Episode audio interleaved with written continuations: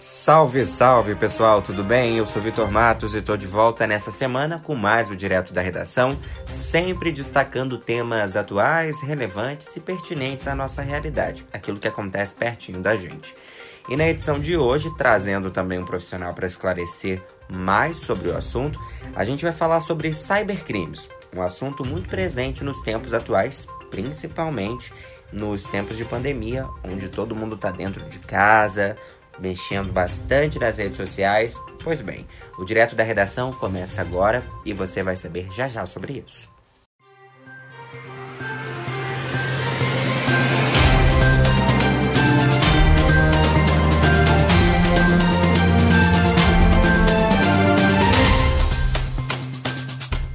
Você sabia que em 2019 foram mais de 100 mil vítimas no Brasil atingidas pelos cybercrimes? Pois é, a internet é um mundo gigante e os nossos dados estão cada vez mais expostos com o uso de aplicativos, computadores, dispositivos móveis, enfim, essa coisa toda aí que acontece no ambiente virtual. Esse número de 100 mil vítimas no ano passado ele significa exatamente um aumento de 110% no número de casos praticados no ambiente virtual. Com a pandemia do novo coronavírus, os cybercrimes já tiveram um aumento de mais de 124%.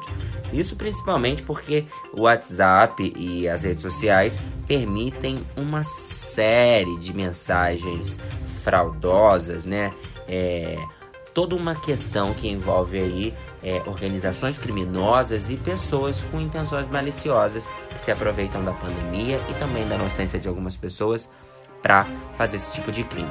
Para você ter uma ideia, uma empresa especialista no combate a vírus e a crimes cibernéticos registrou no primeiro trimestre deste ano 3 mil domínios suspeitos na internet relacionados à pandemia do coronavírus. 40% das empresas já observaram também nesse período um aumento de ataques usando o Covid como tema. A gente precisa estimular a educação das pessoas nesse sentido, né? Tanto de evitarem entrar em portais que não sejam confiáveis ou responder mensagens que não sejam confiáveis, além também de fornecer dados. A gente entende que uma vez que você fornece o número do seu CPF, por exemplo, ou o endereço da sua casa, o número do telefone é, da sua residência ou de alguém, a gente pode abrir margem para que uma série de coisas acontecem. O meu convidado hoje é o advogado criminalista Saulo Furtado, que vai bater um papo com a gente falando um pouquinho mais sobre esse assunto. Saulo, seja muito bem-vindo. Queria que a gente começasse falando é, exatamente sobre o contexto do crime virtual, né? Trazendo essa contextualização inicial, o primeiro panorama o que, que é o crime virtual, como é que ele é caracterizado. A gente pode dizer que qualquer tipo de xingamento, ou seja, coisas ditas fora do contexto normal ali na internet, são crimes virtuais? Pois é, Vitor. É, a tendência dos crimes virtuais é cada vez aumentar mais e mais. E surge a dúvida: o que são os crimes virtuais, né? Como a que você está nos indagando. é importante caracterizá-lo como é, o crime cometido através de um dispositivo eletrônico conectado a uma rede de internet, através do qual a pessoa pode cometer diversas modalidades de crime. Xingamento, sim, pode caracterizar um destes crimes, né? Agora, vazar dados, fotos, vídeos, isso também se enquadra nesse tipo de crime, né? existem uma gama de crimes, existem inúmeros crimes que podem ser considerados virtuais.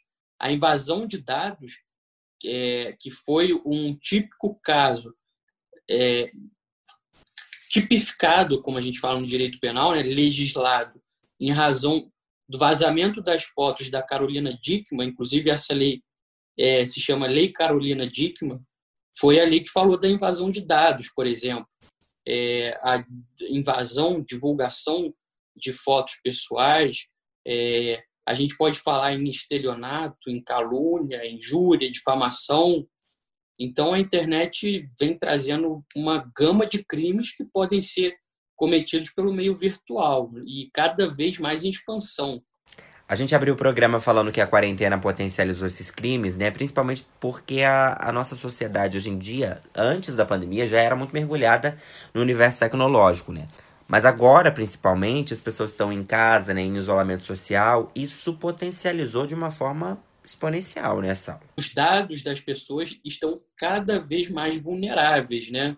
A gente baixa mais aplicativos, a gente se utiliza mais de, eh, da internet para o nosso dia a dia, substituiu muitas relações interpessoais e, com isso, nossos dados estão também vulneráveis, o que facilita a, o cometimento de inúmeros crimes, né? Como é que a gente lida com esses casos? Muita gente, na ignorância, acaba clicando em links não confiáveis, preenche dados em sites que não devem, mas a internet tem aí os seus cantinhos considerados terra de ninguém, se assim eu posso dizer. Sim, a gente acaba ficando refém disso, né? Porque muitas coisas são inevitáveis. Mas a gente tem que estar sempre refletindo se o que a gente está fazendo na internet, às vezes como um entretenimento, é vale a pena eu estar tá conferindo, cedendo todos os meus dados a, a um determinado dispositivo, aplicativo, e, e o que aquilo vai me trazer de benefício balancear porque de fato, muitas vezes, a gente não vai ter o controle disso. A gente não tem uma prevenção. São crimes é, absolutamente bem pensados, né, com, é, realizado por hackers é, estudiosos que sabem utilizar estratégias e às vezes a gente não tem uma prevenção para isso. Agora, há muito pouco tempo, por exemplo, teve o escândalo do FaceApp, dizendo que estavam roubando os dados, fotos e imagens das pessoas que baixavam o aplicativo e permitiam. Porque o aplicativo, apesar de dizer que não é, utiliza os dados para anúncio para edição, ele diz que pode captar seus dados. Só que aí esse escândalo do FaceApp, na realidade, mostrou para a gente que todos os aplicativos em sua política de privacidade utilizam disso. E aí eles justificam, eles falam que é para ofertar produtos, realizar propagandas, fazer diretrizes de planejamento estratégico do, do, aplicativo. Enfim, o que a gente tem que estar sempre em mente é: talvez eu não consiga me prevenir, mas existem evidências que podem ser evitadas. Alguns aplicativos que não agreguem tanto, não são tão importantes, ou é, links desconfiáveis, é, e fornecimento de dados por meios é, suspeitos, aquelas ofertas, às vezes, é, absolutamente vantajosas. Então, existem coisas suspeitas que podem ser evitadas e aí funcionar como uma possível prevenção. A gente teve uma questão recente com relação ao auxílio emergencial. Diversas pessoas em todo o Brasil tiveram dados fraudados, muitos não conseguiram o benefício por isso. Inclusive, temos aí a questão do filho do William Bonner de Fátima Bernardes, que teve dados clonados para obter o benefício. No próprio programa que apresenta na Rede Globo, a apresentadora disse que isso seria impossível porque é, eles têm uma situação de vida econômica mais favorável e não deveria nem ter sido aprovado. Mas foi um dado que vazou com uma foto da carteira de motorista do, do filho do casal e isso aconteceu. É importante que a gente evite, né, postar fotos com um documento, mandar esse tipo de informação em e-mail e etc, né? Além de questionar é, o, o, o, motivo, ou seja, a finalidade daquele uso antes de enviar qualquer documentação, né, Saulo? Sim, muitas situações serão inevitáveis. É, por vezes eu vou ter acessos que exigem o meu CPF, que exigem meus dados, e por vezes, ainda que eu não tenha fornecido, meus dados vazaram por empresas, por concessionárias. É, a, a gente acaba ficando vulnerável. Mas tudo aquilo que a gente puder fazer para evitar, para prevenir o crime, a gente deve fazer. É, não entregar dados é, a, sem um, uma necessidade de fato. Às vezes aquele aplicativo é mero entretenimento e eu estou entregando meus dados na balança, será que compensa, que vale a pena? É, é essa utilização que as pessoas vão precisar desenvolver essa capacidade de discernimento do que de fato vale a pena eu me colocar em risco e o que não vale a pena, porque um controle total é impossível de ter, né? Agora, essa questão da esfera virtual pode gerar margem para crimes ocorridos no contexto físico, né? Quando a gente divulga endereço, esses dados, né? Mas eu queria que você falasse um pouquinho sobre o universo de compras, né? A internet tem aí um mercado alternativo que oferece falsas vantagens e aí às vezes a pessoa quer obter um preço mais baixo, aí acaba divulgando os dados do seu cartão, mandam dados financeiros de banco, enfim digitam senha. Importante redobrar os cuidados, né? Por vezes, quando a gente já foge da, das empresas conhecidas de compra e venda, a gente já está, por vezes, nos vulnerando, correto? É, aquele dado, provavelmente, é numa ação judicial futura, a gente não vai sequer encontrar o fornecedor. E, sim, é, a gente tem que ter esse cuidado, essa prevenção de que aquela oferta pode estar caracterizando uma fraude, né? A pessoa está se utilizando de uma oferta para mais tarde cometer um estelionato, por exemplo, utilizar seus cartões, suas senhas, com outras finalidades. Agora, há como a gente prevenir isso por meio de sites confiáveis, sites que a gente tem uma maior credibilidade, né? E quando a gente fala de cybercrime, quais são os mais comuns nesse segmento? Sim, o estelionato, como é o caso que eu narrei há pouco, é absolutamente comum. Eu forneci os dados do meu cartão, forneci meus dados pessoais e a pessoa utilizou para obter vantagens ilícitas. É, agora, cresce exponencialmente porque as pessoas se utilizam de uma liberdade de expressão imoderadamente o, o número de crimes como injúria, calúnia e difamação a, a internet não permite, é, apesar de a gente estar tá, é, seguro, às vezes, com o nosso dispositivo, não permite que eu fale qualquer coisa de qualquer pessoa, correto? Então, eu posso estar incidido no crime de calúnia, injúria, difamação, que são crimes contra a honra. Os crimes de falsidade ideológica também utilizados através de fakes, quando eu utilizo aí é, me passo por uma outra pessoa também é muito comum. São crimes aí do dia a dia do virtual, né? Para a gente explicar para o nosso ouvinte, em que casos a gente pode dizer que vale a pena acionar a justiça? Apesar da deficiência estrutural das delegacias especializadas, por vezes a gente não consegue chegar ao autor, por vezes a gente não tem recursos técnicos para identificar o IPI. É, apesar disso, se há uma ofensa, há um crime. Pode ser que aquela ofensa caracterize um crime e há previsão normativa para que seja combatido. É, o que a pessoa precisa de fato, a vítima precisa de fato refletir é os meios e recursos que ela vai ter para fazer aquela lei valer, né? Porque crimes contra a honra, por exemplo, ela precisa de um advogado, ou seja, público ou particular, para interpor essas ações. Por vezes são ações que geram custos. Então, além de você ser vítima, você ainda vai gerar, vai ter um custo. É, só que se há lesão, de fato a vítima deve e pode correr atrás de seu direito, né? Nós mencionamos aqui no programa que existe uma lei chamada Lei Carolina Dickman, né? É, que tem relação com a questão dos cybercrimes. Queria que você falasse um pouquinho sobre a atuação dela, como é que ela funciona e de que forma que ela surgiu. Vamos relembrar isso? A Lei Carolina Dickman foi promulgada quando ela levou o computador dela ao concerto e a pessoa que operacionalizou o concerto deixou as fotos vazar e depois ela foi extorquida.